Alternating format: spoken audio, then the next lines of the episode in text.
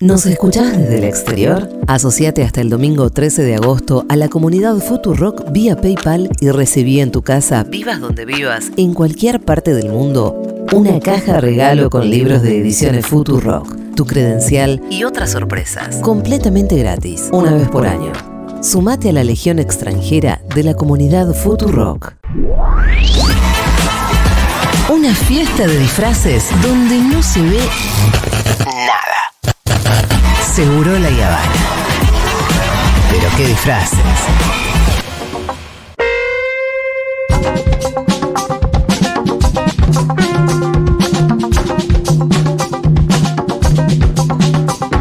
¡Feliz cumpleaños, Levin! ¡Feliz cumpleaños, Levin! Que lo cumpla la columna. Que lo cumpla, Levin. ¡Feliz ¡Tres Santi! ¡Qué bien! Y se trajo su propia torta, se la teníamos que haber comprado nosotros. Tremendo. No, trae, trae la torta al que cumple años. Bueno, Buenísimo. eso es verdad también, la verdad. Pero te procuraste una mega torta. ¿Las nueces pican? No, no. Podría haber una suscripción en nueces pican, ¿no? Sí, sí, sí, sí, sí. Como que valen en divisas. Porque hay una combinación en la nuez y el dulce de leche, el Sí. chocolate, que algo que te mata. A mí me Rico, rico, me encanta. Me encanta. Feliz cumple, feliz, Feliz cumple, cumple, Santi. Me encanta. Gracias Julia Mengolini por la invitación hace tres años. Eh, la verdad. Ah, sí, está bien. Gracias. Julia, gracias Julia. Ahora Dieguito con su mm, musicalización quiere ridiculizar los momentos emotivos Qué porque raro que lo, no le lo me- pone muy nervioso. Que no le mandó el de vos, del de vos, no, del tron. Bueno, también Eh. podría haber sido. Pero ese es más futbolero. Se lo guarda para momentos futboleros. Está bueno, no. Santi, la verdad que un placer que Bancate un poquito de dulce, Diego, un poquito de dulce. Sí, y si te comes una porción de esta torta, ya directamente te da un ataque de Ahí dulzura. está, está comiendo alguna otra cosa. Después viene la torta. Bueno, Santi, em, ¿alguna reflexión? Además Sí, del sí. agradecimiento. Una reflexión muy breve. Estoy Sí. re contento. bueno, Qué buenísimo. lindo. Esa es la reflexión principal. Estoy recontento. Cada vez se nota que van pasando los años. Cada vez creo más en que las cosas que uno hace eh, hay que hacerlas con alegría. Y las cosas que dan alegría son las que salen mejor. Bueno, Así que esa es la fórmula. estoy re contento los lunes en la columna de salud mental de Segurola. Y este eh, por eso estoy feliz hoy. Bueno, nosotros también nos hace muy felices que vengas. Pero hoy tenemos consultorio, así que tengo que apurarme en pedirle sus propias consultas, que las manden al 11 40 66 000, si mandan un audio bien, si quieren mandar un texto, también lo mismo. Eh, aprovechen. Debe haber ya, porque se mandó con ¿Sí? un cachito de anticipación. Pero, así que ¿sabes casi qué? Hasta que uno no echa a andar la cosa, como que la gente se queda un poco en el tema anterior, que tuvimos un par de temas súper importantes que tienen que ver con la transmisión del domingo y con eh, las suscripciones desde el extranjero. Aprovechando ese segundo Sí. punto, le mando un saludo a Cora y a Luciano que están en California escuchándonos y me acaban de avisar, así que les mando un beso desde acá. Bueno, perfecto. Feliz le cumple la columna del doctor Levin. Y es muy lindo el libro de Levin para leerlo desde el exterior, porque cuenta un poco de su vida cuando era niño en Venezuela. Y se, yo escucho la voz del doctor Levin cuando me habla, cuando voy leyendo. Ah, sí, yo a mí me pasa lo mismo cuando leo los libros de ustedes. Gracias a la oyenta, el oyentismo, como dice Flor Halfon. Este, sí, yo creo que para todo el mundo vivir fuera de su país un tiempo, mucho tiempo, poco tiempo, es una experiencia que remueve mucho las tripas, hace pensar, hace pensar qué es lo que uno tiene pero que no lo ve. De hecho, hay todo un género literario que se llama, eh, literario, perdón, que se llama novela iniciática, que para los expertos en literatura eso se pronuncia en alemán, se dice Bildungsroman, o, por ejemplo el Demian de Hermann Hesse, Claro. en donde el protagonista empieza con una incomodidad en donde está, hace un viaje, se da una vuelta, a veces metafórica, a veces real. Las road movies tienen eso también, Sí, claro. son novelas iniciáticas. Y casi siempre termina con mayor o menor tristeza el protagonista, la protagonista descubriendo que lo que estaba buscando lo tenía al lado y no se había dado cuenta. Ajá. Entonces, para eso sirve darse una vueltita por ahí. Son novelas de crecimiento también, ¿no? Son novelas de crecimiento, iniciáticas, exactamente. O también los conocidas como Coming of Age. Claro que sí. Exacto. Sí, hay cierta pérdida de la inocencia también en el recorrido. de, de muchas virginidades de distintos tipos, este, encontrarse con otras culturas, que eh, cuando los motivos para irse son traumáticos, siempre hay una parte muy, muy dolorosa, por ejemplo, las migraciones forzadas, los exilios, las, este, las deportaciones. Pero incluso cuando es elegido hay saltos que uno no espera, los choques culturales son muy fuertes y uno termina tomando un mate un domingo a la tarde y diciendo, che, este, extraño a los les amichis de Boedo. Me gusta acá, hay una propuesta de columna Ajá. para más adelante, no sé si querrás recoger el guante o no, pero dicen columna de Levin sobrevivir en el exterior. Sobre, Buenísimo. imagino el desarraigo, Buenísimo. el exilio y demás. Lo podemos hacer la semana que viene, lo puedo hacer en primera persona también.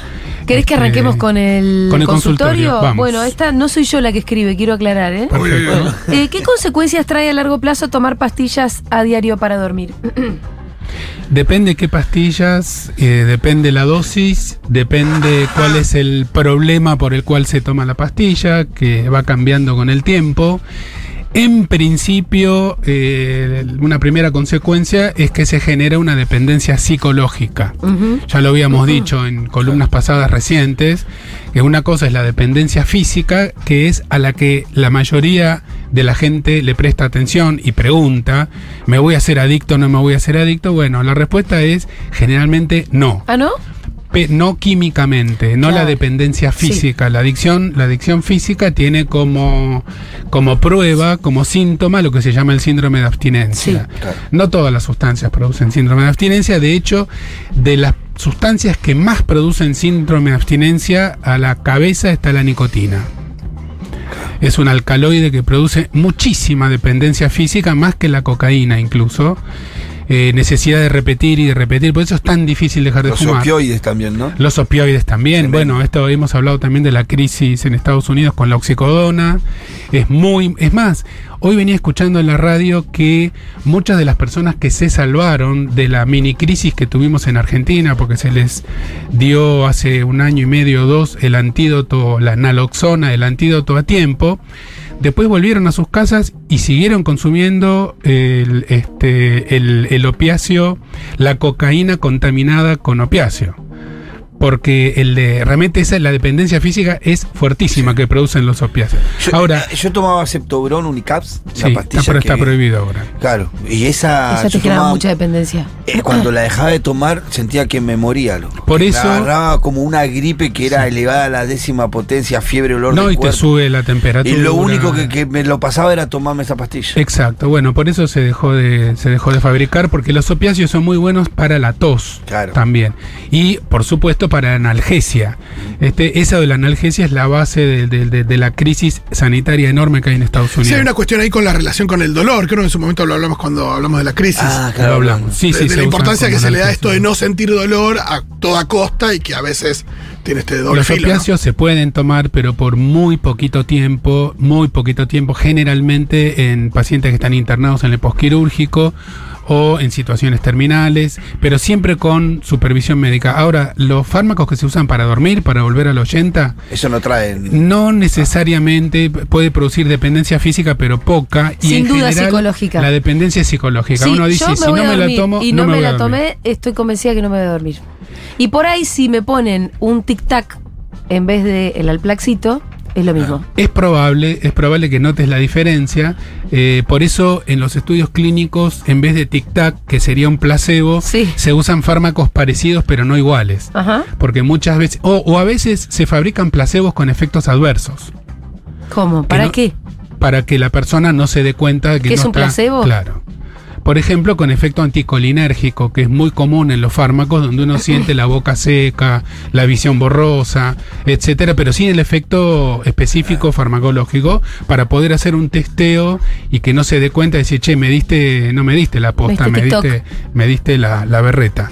Eh, tenemos un montón de otras consultas. Hola Santiago, mucho- Tengo una, la, la leo. Eh, mi compañera necesita eh, cambiar de psiquiatra, pero le cuesta mucho y le genera muchísima ansiedad y culpa decirle, ya que esta psiquiatra la bancó bastante en, el momento, en un momento ser un terapeuta, cuando su anterior psicóloga la gosteó, así como otras situaciones y demás. No obstante, ella siente que la cosa no funciona porque de forma creciente le fue dando menos bola. Por poner un ejemplo, a veces pasan días sin que le conteste un mensaje y no se siente escuchada ni contenida en sus inquietudes respecto de la medicación que toma. Bueno, esto de querer cortar y medio que no animarte, ¿cómo? Me encanta la gente que usa la expresión no obstante. Me encanta. Es el pero elegante. Es el pero elegante, sí, sí. Eh, sin embargo, este, eh, en efecto, bueno, eh, qué sé yo, todas las cosas se terminan, muchachos. El imperio romano se cayó, ¿cómo no se va a caer un vínculo terapéutico?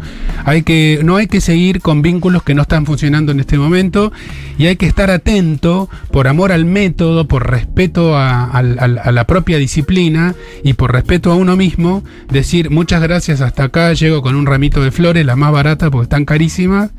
Este, muchas gracias por todo, tomé la decisión de cambiar de profesional. Listo. Listo. Perfecto. Eh, Buenas, consulta. Yo tengo migrañas y tomo migral, pero me dicen que evite tomarlo lo más que pueda.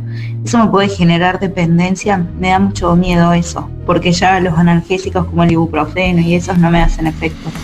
La migraña es una experiencia muy muy fea, este, y los el problema con algunos fármacos como ese que menciona la oyenta, el migral, el migral no es una droga, son varias, son tres o cuatro juntas. Una de ellas es la ergotamina o derivados que puede producir algún problemita a largo plazo en la circulación eh, sanguínea. Eh, hay muchos, muchos este, enfoques nuevos en el tratamiento de las migrañas, eh, incluso preventivos, no necesariamente farmacológicos, que consulte. Hay que consultar porque hay perspectivas nuevas. Y hay que tratar de ponderar cuánto es el miedo, oyenta. Cuánto es el miedo de que se repita, que no se repita. No es lo mismo atajar una migraña media hora antes de que se produzca. Hay migrañas que tienen aura, que tienen señales previas, Sí. eh, como este, cositas de colores, fosfenos se llaman, como mosquitos de colores, como algún ruido, una campanada, y otras que agarran así a traición. Eh, siempre es mejor, como cualquier tipo de cefalea, frenarla a tiempo, pero no es necesario estar empastillado todo el tiempo. eh, pero tiene las consecuencias a largo plazo son tangibles o Lo que no está bien es tomar eso todos los días. Claro. Este, no está bien tomar asociaciones fijas, eh, comprimidos que tienen varias cosas juntas, de las cuales capaz uno necesita una, pero no las otras tres. Mira, acá Irina dice, a la amiga con migraña, aquí ex migrañosa, quizá eh, no es el medio, pero que averigüe por aceite de cannabis. Fue lo único que me ayudó. Sí, existe el aceite de cannabis, existe también el estudio de ciertas alergias alimenticias que ahora se está haciendo. Hay algunas genéticas que, eh, que uno no sabe que, que tiene, ese rasgo genético, y que hay algunos alimentos que particularmente aumentan mucho la posibilidad de tener una crisis migrañosa. Tengo una que se la quiero contestar yo si me dejas. Por supuesto. Dice este amigo, buenas tardes, consulto ya que soy nuevo en el tema. Pero las drogas en fiesta electrónica, ácido, keta, popper y demás, ¿producen una alteración en el sueño? Sí, sí, Y sí, sí, capo. hermano. ¿Viste que cuando vos llegas a la cama y estás rebotando y no puedes dormir? Dice- tenés el sueño alterado. Este genio dice, porque algunas veces siento que me pasa eso. Sí, sí, capo, sí, sí, sí. te Bueno. Se me altera el sueño y el descanso. No sé si tiene que ver con otra cosa, pero sí, boludo. Todas esas drogas no te hacen, o sea, te, te impiden por completo Claro, irte a dormir. Hay gente que no duerme durante días. Es para eso, justamente. No, olvídate, no vas a dormir. Gracias por contestarla a Sí, no, ustedes. bueno, sí. Muy- Puede ser que con, la, que, que con, con la Puede ser, siento- claro, el, el- el hermano llegaba a la casa y estaba rebotando en la cama. Sí, una vez me tomé, un- me tomé una en la, la playa como a las 5 de la tarde en San Bernardo. Era el otro día a las 12 del mediodía, no me podía dormir, estaba dando vuelta por todos lados. Hay que tratar de hacer, como dijimos en la columna pasada, un consumo responsable de sustancias Sí, y sí. tratar de no tomar la que es para levantar cuando uno tomó una que es para bajar y después una para levantar y entrar en ese circuito Ah, bueno, que ahí sí. sí. te vas al carajo. No, y es, es entender que estás tomando, porque evidentemente no estás entendiendo lo que estás tomando. Lo que vos dijiste que tomaste, tomaste justamente para el estado adverso de lo que decís tener. tener. No vas a dormir. No vas a Si dormir. estás buscando dormir, fumate un- otra cosa, No, te- otra cosa. Y por eso, mira, hay algo que se llama, de hecho, el título de una novela de Mariana Enríquez, que es Bajar es lo peor. Porque hay un momento donde la droga todavía no te deja descansar, Y vos querés. ya no estás divertido y no podés. Y ese es un momento de muchísimo Feo. bajón y angustia, pero es una de las consecuencias que tiene haberte divertido mucho hace un rato. Pero ¿no? vamos, vamos a la otra cara de la luna. Aunque no tomes ninguna de esas cosas, bajar es lo peor igual. Eh, cuando uno la está pasando muy bien, cuando uno la está pasando muy bien y se te termina la diversión, eh, te cierran el parque de diversiones, se terminó la fiesta de casamiento, se terminó la vacación, bajar siempre Sí. es feo. Y cuando uno se intoxicó un poco, depende con qué, bajar puede llegar a ser lo peor. Acá dice, tengo una amiga bajo tratamiento de clonazepam y olanzapina y según dice, su psiquiatra le permite tomar alcohol. ¿No es lo más recomendable no beberlo estando bajo tratamiento psiquiátrico? Eh, mm, a ver, eh, nosotros los médicos sabemos que mm, algunas cosas hay que decirlas un poco más abiertamente, porque una persona consumidora habitual de alcohol lo va a tomar igual. Mm. Entonces lo que hay que hacer es tratar de acompañar para dar un par de consejos de cómo hacerlo mejor. Los psicofármacos, eh, como decíamos la semana pasada, duplican o triplican el valor de la palabra. O sea, si vos estás tomando clonazepam y tomás una copa de algo, vale por dos o tres copas. Entonces, con un poquito de prudencia capaz se puede. Lo de olanzapina ya es otra cosa, porque probablemente haya allí atrás un trastorno un poco más severo. Dice Cecilia, dice, la pregunta del pop y la pasta y el sueño es como quien preguntó y Yahoo pregunta si la cocaína se corta con harina porque tiene miedo de que le haga mal porque era celíaca. Me encanta eso. Eh, hola chiques. Igual, perdón, eh, no censuremos preguntas. No, no, no. Digo, sepan que, sepan No, que, no, no, no, no dejen de preguntar si creen que por ahí bien. están preguntando algo que. Pregunten lo que No, quieran. pero nos reímos porque, pero nos reímos porque. No, ya lo sé, pero hecha. No era burlona la risa, era No, como era diciendo, "Eh, bienvenido desorientado". al mundo. Sí, sí, sí. Claro, pero lo que digo es que invito a que si tienen dudas de su si su pregunta vale o no, igual pregunten. eso. Todas valen, si nos reímos, Siento perdónennos. un poco maestro de primaria, pero eso, pregunten. Eh, ¿Qué más? A ver, ¿hay audios? Santi, ¿alguna recomendación para dejar el tabaco? Mm, es un gran tema, también podemos dedicarle una columna. Eh, Hola, ¿qué- pues, la- eh, dejar el tabaco es difícil. Vamos a hacer una, una. Es difícil, es necesario y es posible. En general, eh, sustituir un poquitito esa nicotina con parches o con alguna cosa así es muy útil, pero sobre todo lo más importante es la preparación psicológica previa. No, no alcanza con enojarse un día a la tarde y decir no compro más cigarrillos porque va a durar 20 minutos. Eh, hay, que, hay que pensárselo un poco, depende de la edad, depende de la condición de salud. Yo tengo un amigo que acaba de dejar de fumar y tiene mi edad porque le descubrieron dos coronarias casi 100% tapadas. Sí. Entonces, eh, hay que contextualizar un poquito para, para responder. Fumar es maravilloso, a mí me costó muchísimo dejarlo, pero vale la pena. Em, consulta para Levin, hago tratamiento con psicofármacos, psicofármacos hace tres años aproximadamente con fluoxetina. Sí, Quiero transicionar al tratamiento con psilocibina. Estoy flasheando, ¿no? sí. Psilos- Psilocibina. Cibina. ¿Hay profesionales que puedas recomendar? No, no y menos al aire. Y por favor no me escriban por privado pidiéndome eh, recomendación de colegas porque yo no conozco a la persona que me está escribiendo. Es algo técnicamente imposible.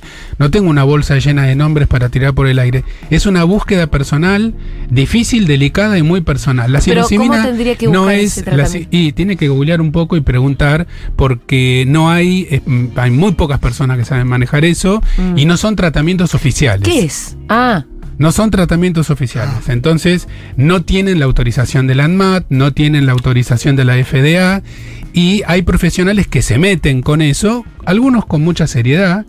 eh, hay que encontrarlos. Hola, tengo una consulta para Santiago. Hice terapia alrededor de un año, pero luego dejé. Para retomar, quisiera saber cuáles son los ejes, ya que no conozco de psicoanálisis y no sé cuál corriente debería probar. La idea de quiero eh, hacer terapia, pero no sé. Hay diferentes corrientes, no sé si me quiero sentar en un diván y hablar a alguien que no me conteste, si quiero otro tipo de. El diván no se usa prácticamente No, pero, más. pero viste que hay- a veces ¿No? pasa que la gente nos. eh, yo mismo no tenía mucha idea, pero bueno, eh, más que nada fue una recomendación, pero está esto de no saber. Está recontraprobado, Estilos. Fito, recontraprobado que eh, tiene más importancia la persona del terapeuta que la teoría que dice que maneja. Ajá, perfecto. Salvo que estemos hablando de escuelas muy, muy, muy ortodoxas que también están tendiendo a desaparecer. El psicoanálisis eh, no da lo mismo quien lo ejerza y por otro lado no todo es psicoanálisis. Yo recomiendo buscar a la persona que se adapte mejor y yo diría visceralmente a lo que uno está buscando. Pero ¿cómo hacemos ese primer abordaje? ¿Preguntamos a gente que haya tenido alguna experiencia? ¿Cómo? Sí, siempre hay algún amigo, una amiga que hace terapia, que puede recomendar, que le puede preguntar al terapeuta, pero para que el terapeuta le responda le tiene que contar un rato de quién se trata la persona. Dónde vive, cuántos años tiene. Hay terapeutas que se bancan bien eh, las terapias a distancia por, por este, pantalla, otros que no, algunos que piensan que es mejor conocer primero personalmente y después seguir por medios remotos. Hay terapeutas que se quedaron enganchados en la fobia de la pandemia y no quieren ver más personas presencialmente. Entonces, pacientes le dicen, por favor, este doc, ya se terminó la pandemia, no puedo ir a tu consultorio. No, no, no, sigamos así. Eh, hay personas que te cortan a los cinco minutos porque algunas corrientes, por ejemplo, algunos lacanianos lo hacen y el, el, el, eh, el candidato se enoja muchísimo con eso. ¿Cómo te voy a pagar lo mismo por cinco minutos que por 50? Hay que buscarlo, hay que buscarlo. Parte de la terapia es la búsqueda. Acá dicen, che, los psicoanalistas contestamos. No, yo no digo que no contesten los psicoanalistas, lo que digo es que existen los que no hablan y por ahí no es lo que querés, no sé, también eso. Hoy todos los terapeutas hablamos. Existió una época y ahí quedó el psicoanálisis muy, muy congelado Pegado en una en caricatura, Claro. que es este la esfinge, la que no contesta, la, la terapeuta o el terapeuta que dice, "Ujú, ujú, ujú", Hola, todo callado. Sí, perdón. Uroles. Quería desearle un feliz cumpleaños a Santiago y su columna. Gracias. Eh, fue un salvavidas durante la pandemia. Escucharlo cada semana era un, un respiro, era, era lo que necesitaba y pasada la pandemia siempre mm, sigue aportando a ampliar la mirada, a entender la amorosidad, el cuidado que requiere acompañar a alguien en la situación que sea que esté transitando y a entender la salud mental eh, como un tema del que hay que ocuparse políticamente. Eh, la lectura de su libro también me ayudó a ampliar la mirada muchísimo sobre ese tema, así que gracias. Ay, qué amorosa, entendió todo, sintetizó todo. Todo bárbaro, pero Didito la cortó. Yo me di cuenta. Si termina abruptamente. Este se ríe. Bueno, Es puede malo. pasar, puede pasar. Hola chicos, seguroles. Esto es una consulta para Santiago. Este, el caso es que tengo a mi suegra con Alzheimer muy avanzado. Este, ya no está comiendo, está con suero y mucho no, se despierta. Entonces mi consulta es hasta qué punto ella es consciente de lo que le está pasando y si se sabe este, hasta cuándo ella reconoce a sus hijos, principalmente, digamos. Este, bueno, esa es la consulta. Gracias. Un saludo para todos. Es muy buena la pregunta, la respuesta es no sé, no se sabe. Eh, sí se sabe, hay una consigna, una especie de lema, de eslogan que usan algunos especialistas en demencias, que es muy linda y es parcialmente cierta, que Ajá. dice, la piel siempre tiene memoria. Las personas con demencias muy profundas responden con bienestar a las caricias, por ejemplo, a los besitos en la cabeza, al buen trato. Eh, vivimos en una sociedad hipercognitiva que valora mucho más la cognición que los estados de ánimo. Entonces nos preocupamos demasiado por saber si entiende, si no entiende, si reconoce, si no reconoce, si se acuerda, si no se acuerda. Y nos fijamos un poco menos en si la está pasando bien o no la está pasando bien. Sí, ese recorrido mucha gente lo hace con, cuando tiene a sus padres o abuelos con algún tipo de, de demencia y que, y que llega un momento donde asumen que, que, bueno, hay una cuestión cognitiva ahí que se perdió, pero que lo que importa es el estado de ánimo. Lo que importa es cómo se siente. Hay personas que, que la pasan muy mal y personas que la pasan mejor, dependiendo del el entorno, cómo se lo rodee, cómo se lo mime a ese, a ese sujeto humano. Sigue siendo un sujeto humano, no hay que olvidarse nunca de eso. Hay que visitarlo, tenerlo cerca, hacer lo mismo, agarrarle la mano, preguntarle cosas, cantarle canciones. Hay memorias que se preservan mejor, que son las más antiguas, y otras que se preservan menos, que son las más recientes. Entonces, poner un poco de música de cuando la persona era joven puede ser. Miren, si ustedes googlean, hay un video emocionante que a mí me hizo llorar a mares de una bailarina española. Ujú. Googleenlo, este, una bailarina española eh, con un Alzheimer internada en un geriátrico. Su psicólogo le llevó la música del Lago de los Cisnes, de Strauss. Y desde su silla de ruedas, esta señora que estaba completamente inhibida, metida para adentro, desconectada, de pronto se puso a bailar. Ah, mira. a bailar, a sonreír y a bailar el lago de los cisnes, obviamente sin ponerse de pie, pero con todo el resto del cuerpo de la cintura Sí. para arriba. Es decir, eh, siempre hay una partecita de ese sujeto que fue la persona que tiene una demencia profunda. La despedida nunca es completa y hay momentos de conexión y momentos de desconexión, momentos de mucha angustia, sobre todo la madrugada, que es cuando están solos, porque las visitas las hacemos eh, a las 4 de la tarde, no a las 4 de la mañana. Todo eso influye. Acá me interesa esta. Hago terapia hace siete años y mi psicólogo me habla un montón. De hecho, me habla de su vida. A mí no me molesta, pero hay gente que me dice que es raro. ¿Qué piensan? Depende, supongo que depende de qué te dice. La respuesta está en la pregunta. La respuesta está en la pregunta. Ella dijo a mí no me molesta. Entonces, ¿qué carajo importa lo que piensen los demás? Claro. Cada cual tiene el terapeuta que se buscó, que se merece, que le cuadra. Incluso el que se quiere ir y no se va también tiene el que se merece. Entonces, este, hay que buscar bien, hay que irse si uno no está cómodo, hay que quedarse si uno está cómodo. Y si todas las luces del tablero están tranquilas y el que consulta eh, no siente que nada está forzado, que no lo están metiendo por caminos obligatorios, que no lo están juzgando ni diciéndole cosas feas, entonces la cosa va bien y seguimos para adelante. Eso sí, la magia dura un tiempo y después hay que ir cerrando o hay que ir cambiando. Me gusta este mensaje, no es una consulta, pero es un halago y me parece que entra muy bien. Me parece hermosa la manera de hablar de Levin. Cómo selecciona cuidadosamente cada palabra. Gracias por esta columna. Soy fan de Segurola de Santiago. Abrazo de San Juanistán. Bueno, gracias San Juanistán. La verdad que este, yo soy un fanático al menos de la militancia, no sé si de las palabras, pero de la militancia por la elección de las palabras.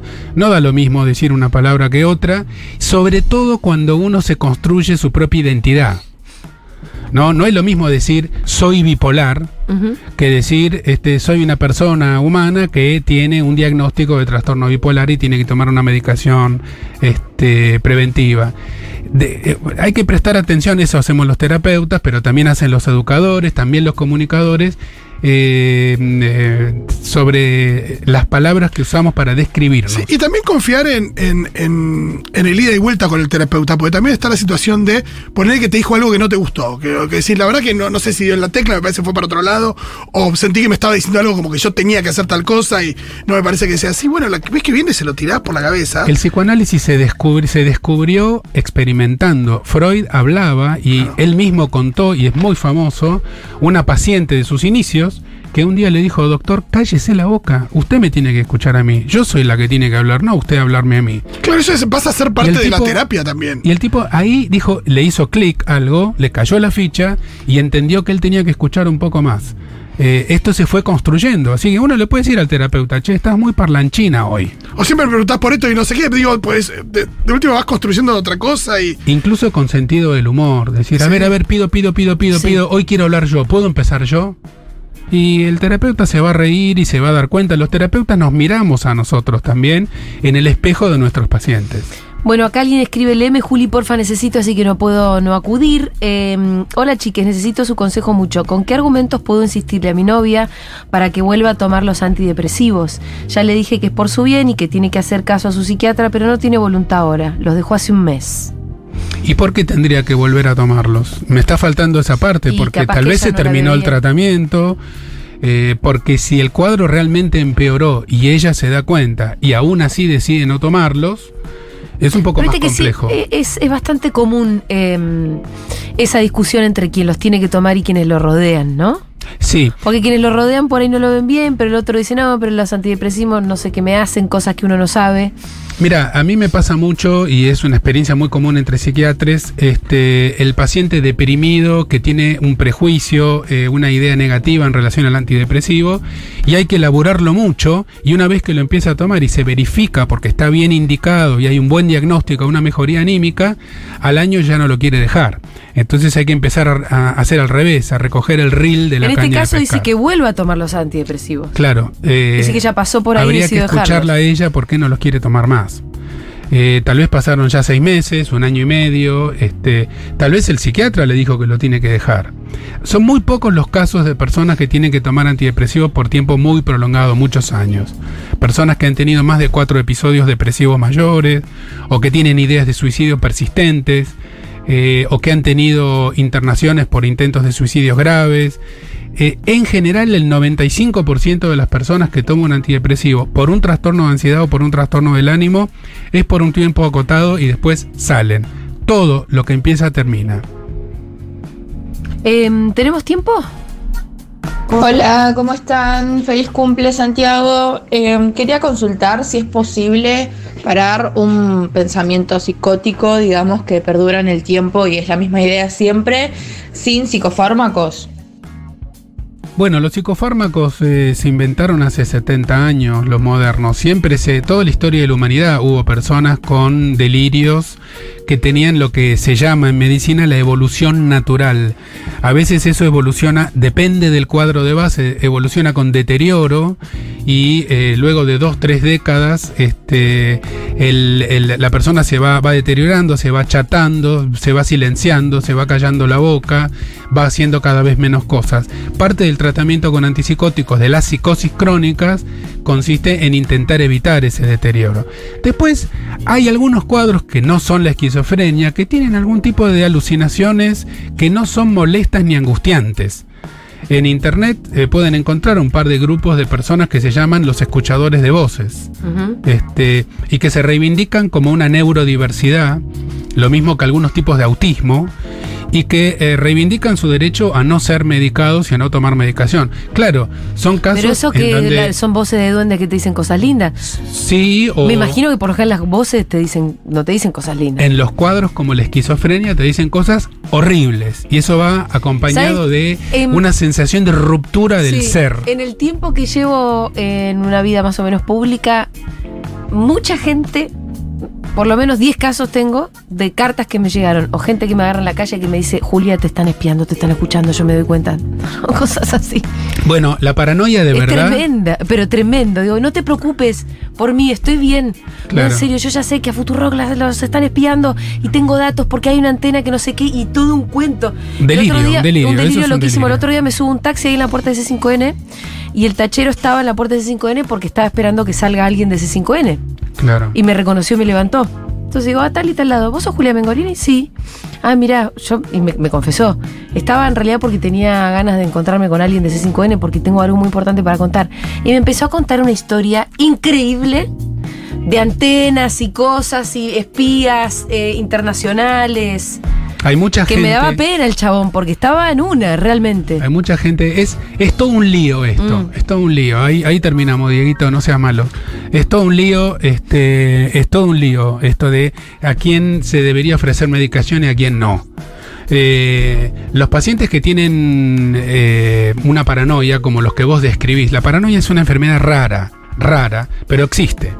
Eh, se ven pocos, no sé si 10, este, existen algunos otros cuadros que cursan con síntomas paranoides, pero que no son paranoias de verdad, verdad. Pero el paranoico, eh, una de las características principales es que eh, no advierte ningún problema en sí mismo. Cero problema en sí mismo. Él te está costando, contando una verdad, no entiende por qué no la crees. No entiende por qué no la crees. No, yo- yo Y ya sé que vos le le tengo que decís, seguir la corriente. Tenés que ir a un psiquiatra a tomar una medicación, no te dan ni cinco de bolita. Sí, sos, sos- sos más par- parte de la conspiración. No hay nada más difícil que tratar a un paciente con una paranoia vera, que muchas veces vienen con orden judicial y tienen que tomarse la pastilla por una orden judicial. Eh, y lo hacen muy a regañadientes. Otra cosa es una esquizofrenia, otra cosa es un trastorno esquizoafectivo, y otra cosa son eh, las creencias que no llegan a ser delirantes, pero que son deliroides, que están ahí como en la mitad, en la frontera y que incluyen muchas prácticas que uno de las cuales uno de vez en cuando se ríe, como por ejemplo los que se toman su primera orina de la mañana con alguna explicación pseudocientífica. O los adoradores de la cebolla. Hay un grupo de gente que se llama los adoradores de la cebolla y que estudian el futuro en, la, en una cebolla. Entonces, eso es un delirio. Ni. No joden a nadie, no se no joden a sí mismos, no sienten grandes angustias, duermen toda la noche, van a laburar, pero después se pasan el fin de semana analizando una cebolla por adentro. Eh, no todo hay que ir corriendo con una medicación, digamos. A veces la medicación te salva y a veces la medicación te hunde. Sí. Santiago Levín, muchas gracias, feliz cumpleaños nuevamente. Eh, tres años transcurridos en estas columnas, la gente te quiere mucho y nosotros también. Y yo a ustedes y a la gente que escucha me hacen muy, muy feliz. Próximo lunes hablamos de vivir fuera del país. Bueno, bárbaro. Epa. Y seguimos con la campaña. Ponga, y pongan la guita. Ya venimos.